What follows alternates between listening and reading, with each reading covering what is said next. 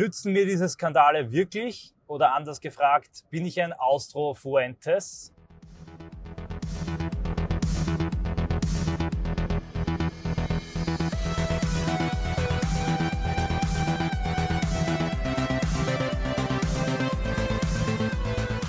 Servus Leute, liebe Grüße aus Österreich, äh, liebe Grüße aus einem Verkehrsstau südlich von Wien und herzlich willkommen bei einer selbstreflexiven, selbstbezüglichen Audioanalyse pro Domo, also in eigener Sache. Ich will in dieser Audioanalyse nicht über die Metapolitik sprechen, die Parteipolitik oder die Migrationspolitik, sondern über mich persönlich ganz aus persönlicher Sicht in der Frage, ob das Ganze jetzt für mich so toll wäre. Es gibt einige Leute, die behaupten, von all dem profitiert am allermeisten Sellner, denn ähm, die Leute distanzieren sich nicht vom Begriff der Remigration. Er wird eingeladen in diverse Streams und ich danke auch allen herzlich, die den Mut bewiesen haben, mich in Sendungen, Streams etc. einzuladen, allen voran, also nicht allen voran, völlig gleichrangig von auf 1 über Honigwabe, DC, Stricker, äh, hoch 2, ähm, Irfan und äh, viele andere, die auch bereit sind, mit mir zu reden und nicht nur über mich zu reden. Das ist auch der herrliche Unterschied zu den Mainstream-Medien. 2019, als diese letzte große Affäre war, gab es diese äh, alternative Medienwelt, in der man sich erklären konnte und Leute dann auch zigtausendfach die Videos angesehen haben, nicht. Dann habe ich ein Buch in der Mache, das war wirklich ein, ein purer Zufall. Und auch hier muss ich sagen, äh, ärgert mich ein wenig, dazu gleich mehr. Äh, das Timing ärgert mich ein wenig. Und natürlich wird dieses Buch dann sicher häufiger gelesen werden und interessiert mehr Leute. Äh, und viele meinen jetzt, ja, das Ganze sei ein riesiger Erfolg und würde da für mich als Person großartig sein und ich bin wieder zurück auf der Bildfläche und äh, äh das alles würde mir so unglaublich viel nutzen, vielleicht sogar zu Lasten der AfD. Und ich möchte das ein bisschen hier relativieren und ins richtige Licht rücken.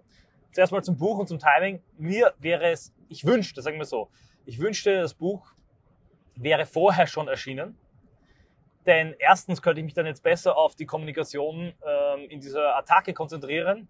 Und im Moment bin ich hin und her gerissen zwischen Schreibarbeit und Kommunikationsarbeit, wobei ich äh, wesentlich mehr Schreibarbeit mache und auch machen muss, weil das entscheidend und wichtiger ist. Dann ähm, werden jetzt, weil das Buch eben noch nicht da ist, sehr viele Ausschnitte, Äußerungen, Tweets, äh, Aufkleber etc aus dem Zusammenhang gerissen und als mein oder unser Remigrationskonzept verkauft. Ist verständlich, kann ich dem Gegner keinen Vorwurf machen. Wenn das Buch aber schon da wäre, wäre das der Referenzpunkt. Und drittens natürlich wird dieses Buch derartig im Fokus stehen und derartig viel Kritik und Aufmerksamkeit bekommen, äh, so dass ich mir nicht sicher bin, ob es dem gewachsen ist, weil äh, ich weder ein demoskopischer äh, Experte, Demograf noch ein Ökonom oder sonst was bin, sondern einfach ein ähm, politischer Denker, der Philosophie studiert hat und Aktivismus Erfahrung hat und hier einen skizzenhaften Entwurf einbringen möchte. So, genug tief gestapelt und ähm, genug Erfolgsoptimierung durch Erwartungsreduktion. Ähm, reden wir Tacheles. Also, was mache ich? Was ist meine Zukunftsperspektive? In welche Richtung entwickle ich mich? Ich bin jetzt nicht mehr der Jüngste. Also die Zeiten, wo ich in New Balance und äh, eBay-T-Shirt von Hausdach zu Hausdach gesprungen bin, die gehören langsam notwendig der Vergangenheit an, allein weil es nichts Peinlicheres gibt als einen Dauer- und Berufsaktivist, der schon auf die 40 zugeht und ähm, man hier wirklich das Feld räumen sollte für die Jugend. Man braucht eben auch die Attraktivität, die, das Mitreißende der Jugend, um Aktivismus zu betreiben. Und Jugend sollte auch immer äh, von Jugend angeleitet werden. Also Aktivismus ist etwas, das ich langfristig eben auch eher organisatorisch unterstützend von hinten mache. Das tue ich nach wie vor äh, pro bono in der Regel, ähm, logischerweise auch, weil ich haben möchte, dass die jungen Aktivistenstrukturen heute das haben, was wir nicht hatten, nämlich eine gewisse Seniorität und gewisse Beratung im Hintergrund. Wirtschaftlich gesehen muss ich leider auch sagen, ist es sehr schwierig. Also ich meine jetzt der Gedanke, unternehmerisch tätig zu werden mit dem einen oder anderen Projekt, das liegt vor allem an meiner Totalzensur und an meiner ähm, meinem Debanking. Also wenn ich irgendwo eine Projektidee habe oder hatte und dann mit Leuten was gegründet habe, war immer die Frage, okay, wie kann man mich da möglichst raushalten? Wie kann man jeden Connex vermeiden? Wie kann einerseits Reichweite genutzt werden, ohne etwas zurückführen zu lassen, weil sonst ist die gesamte Fintech-Struktur von Stripe bis PayPal weg und dann kann man Projekte kübeln. Es ist schlicht und ergreifend so, aus dem Grund nicht zuletzt wurde auch Phalanx Europa abgetreten und abgestoßen und aus Österreich abgezogen. Schwierig, schwierig. Will nicht behaupten, dass es nicht möglich ist, äh, vor allem wenn man viel Energie und Zeit hineinsetzt und andere Dinge dafür fallen lässt, aber es ist sicher nicht ideal und nicht optimal, sondern eher ein Handicap in einer sowieso schon relativ umkämpften Situation. Naheliegend ist natürlich daher ein Bereich, jetzt in, in ganz dezidiert persönliche Entwicklung, abgesehen vom politischen Aktivismus und der politischen Mission, des Autors, Vortragsreisenden, Politikberaters, Coaches, Speakers, uh, you name it. Ihr wisst schon, was ich meine. Aber es gibt viele Leute, die das machen, es gibt einen Bedarf dafür und ich glaube, dass ich durchaus auch hier eine gewisse Expertise, einen gewissen Fokus habe. Aber, und jetzt kommt's. Ich bin halt hier auch sehr punziert und so punziert wie sonst keiner.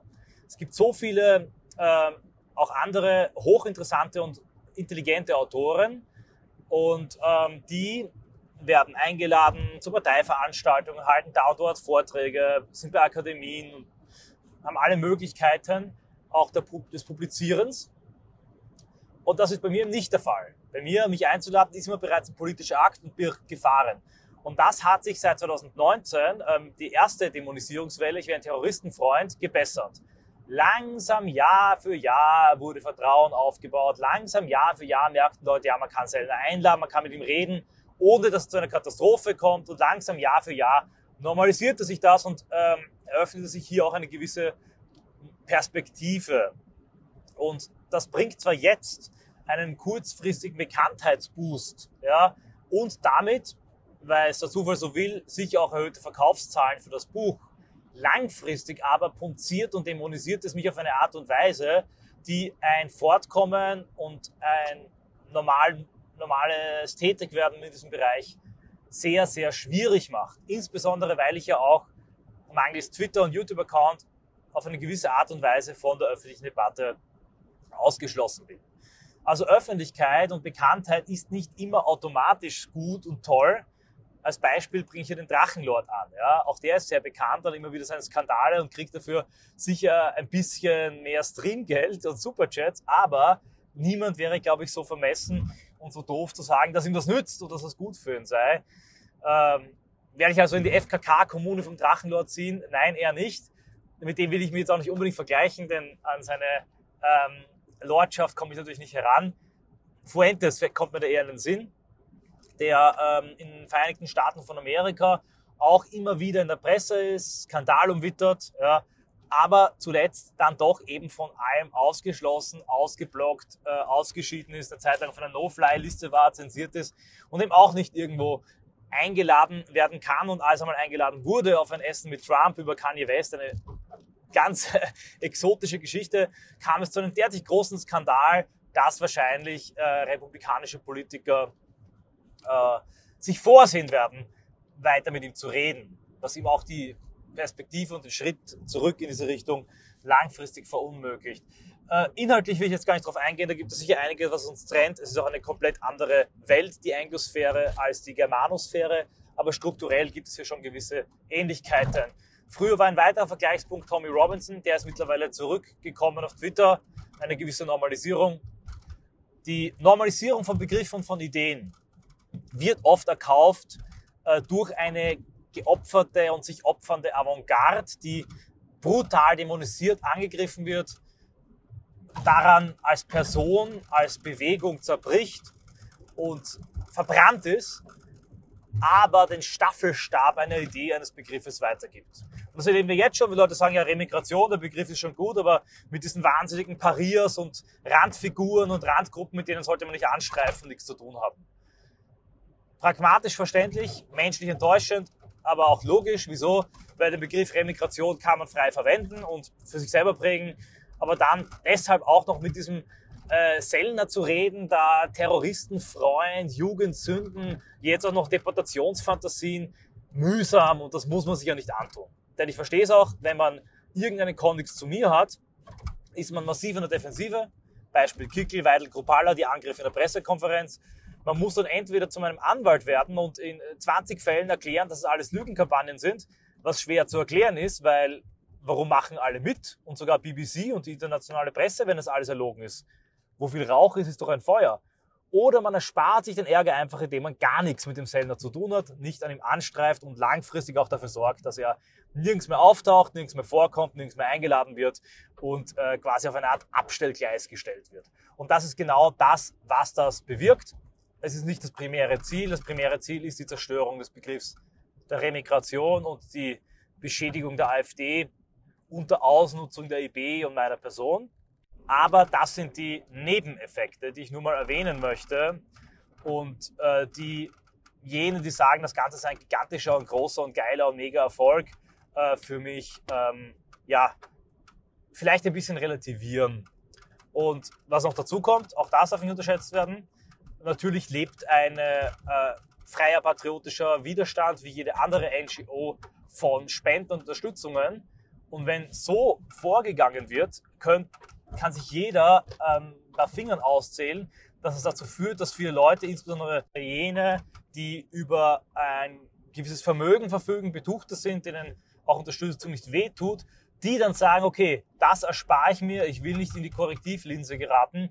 Also ist es auch eine krasse Verschreckung von Unterstützern, von Netzwerken etc., die auch ähm, langsam organisch gewachsen sind. Das trifft natürlich die AfD. Am primärsten trifft es aber die, das Vorfeld und am allerprimärsten trifft es natürlich mich als die zentrale Person.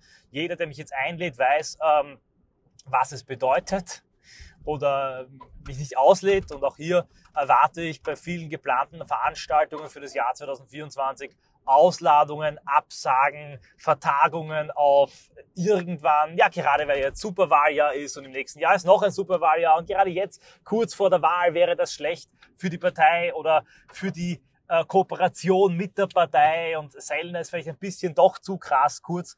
Äh, die eigenen Ideen und Gedanken mögen vielleicht eindringen und repliziert und wiederholt und vorgetragen werden. Die eigene Person muss aber draußen bleiben. Ich jammere nicht, im Gegenteil, äh, das ist völlig logisch und normal. Vielmehr sage ich das erneut, um hervorzuheben, wie außergewöhnlich und großartig jene sind, die dennoch mit mir sprechen, die mich einladen, auch zu so einem Treffen einladen, die es mir ermöglichen zu publizieren, meine Bücher, die es mir ermöglichen zu sprechen auf Bühnen, jene Parteipolitiker, die ohne Angst bereit sind, mit mir zu reden. Streamer, die das tun das ist die Elite. Das sind die edelsten, das sind die mutigsten Leute, die genau diesen Mechanismus brechen. Warum? Weil sie wissen, mit diesem Mechanismus der Distanzaritis hält man die FPÖ und die AfD am Gängelband. Es ist zwar möglich, dass auch trotz einer solchen personellen Distanzierung und trotz einer Opferung der Avantgarde eine Idee sich durchsetzt. Viel schneller, besser und effektiver geht es aber, wenn man sich nicht einmal von dieser Avantgarde distanziert, wo es nicht Not tut. Soweit in eigener Sache, pro domo. Ich danke allen Leuten herzlich, die meine Arbeit dauerhaft ermöglichen, mich unterstützen, vor allem die Schwarmfinanzierung durch euch, meine lieben Zuhörer und Follower auf Telegram und allen anderen Plattformen, die macht mich gerade eben auch unabhängig und auf eine gewisse Art und Weise immun gegen diese Art von Attacke.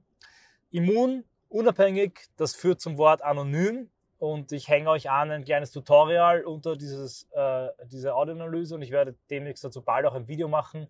Mir ist jetzt wichtig, euch einen Weg zu zeigen, wie ihr vollkommen anonym, wenn ihr das wollt, meine Arbeit unterstützen könnt, nämlich mit der Kryptowährung Monero. Das klingt jetzt für viele vielleicht kompliziert, Krypto Monero kompliziert. Es ist gar nicht so kompliziert und ich werde es euch einfach erklären, sodass ich vor allem maximale Anonymität herstellen kann für jene, die mich unterstützen wollen da ich es nicht zulassen will und werde, dass solche miesen Stasi-Methoden dann irgendwelche Privatpersonen angreifen. Ich danke euch fürs Zuhören, ich danke euch für eure liebe Unterstützung, ich danke allen, die bei dieser Cancel Culture nicht mitmachen und sich nicht einreden lassen von Korrektiv, von Scholz, Böhmermann und der Amadeo Antonio Stiftung, mit wem sie sich treffen, mit wem nicht.